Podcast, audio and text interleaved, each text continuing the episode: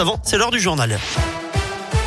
On commence par vos conditions de circulation dans la région avec des ralentissements sur la 72 dans la Loire pour arriver sur Saint-Priest en Jarret en direction de Saint-Etienne à cause d'un accident. Trafic ralenti sur 2 à 3 km actuellement. Sur les rails, c'est déjà le moment de penser aux vacances de Noël. Vous pouvez d'ores et déjà réserver vos billets de train pour les fêtes de fin d'année. Ça a ouvert ce matin sur Oui SNCF. Ça concerne les TGV, les Intercités et les Ouigo à partir du 12 décembre. À la une, les mots très forts du pape après le rapport accablant sur la pédocriminalité dans l'église française hier. François a exprimé sa honte ce matin.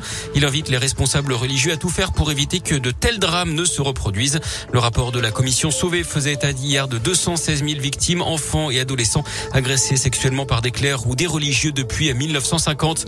De son côté, le diocèse de Lyon, lui, ne versera pas d'indemnité à sept victimes de Bernard Prénat. Elles ont déjà été indemnisées en tant que partie civile au procès de l'ancien prêtre. Elles ne peuvent donc pas l'être une deuxième fois d'après le tribunal ecclésiastique. Elles ont un pour faire appel. Justice toujours avec l'ouverture d'un procès en appel aujourd'hui à Rion dans le Puy-de-Dôme, celui d'une femme accusée d'avoir tué son beau-frère d'un coup de fusil à Ghana dans l'Allier le 24 décembre 2016. En première instance, elle avait été condamnée à 15 ans de prison d'après la montagne, mais son avocat avait obtenu sa remise en liberté en 2019. Il plaide la légitime défense, elle encourt la réclusion criminelle à perpétuité. Un moment euh, très important et sans doute très émouvant dans le procès des attentats du 13 novembre 2015 avec le début aujourd'hui des témoignages des victimes du Bataclan aux assises spéciales de Paris. 90 des 130 victimes avaient trouvé la mort dans la salle de spectacle parisienne ce soir-là. Des hausses de salaire de 6 à 9%, c'est ce que propose l'UMI, le principal syndicat patronal de l'hôtellerie-restauration. C'est pour mettre fin à la pénurie de main-d'œuvre depuis la réouverture des restaurants et des bars. Le secteur qui a perdu 237 000 employés pendant la crise Covid. Ficelle était un peu grosse. À Saint-Etienne, deux femmes ont été interpellées dimanche au centre commercial de Géant-Montieux. Les suspects âgés de 25 et 29 ans sont passés aux caisses automatiques avec deux chariots bondés, mais elles ne réglaient que quelques articles.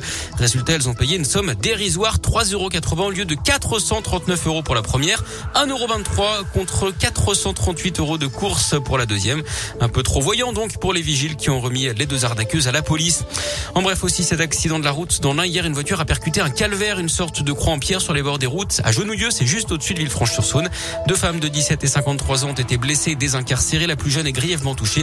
Elle a été héliportée vers un hôpital de Lyon. Les gouvernements doivent-ils mieux contrôler Facebook? C'est notre question du jour sur radioscoop.com alors que le réseau social s'est fait gronder par le Congrès américain qui l'accuse d'avoir oublié ses principes moraux au nom du profit. Envahissement de la vie privée, promotion de contenu toxique ou encore utilisation des enfants et des adolescents. Le Congrès promet de mieux réguler le site. Et puis du foot avec les demi-finales de la Ligue des Nations, Italie-Espagne ce soir. Demain, la France jouera face à la Belgique.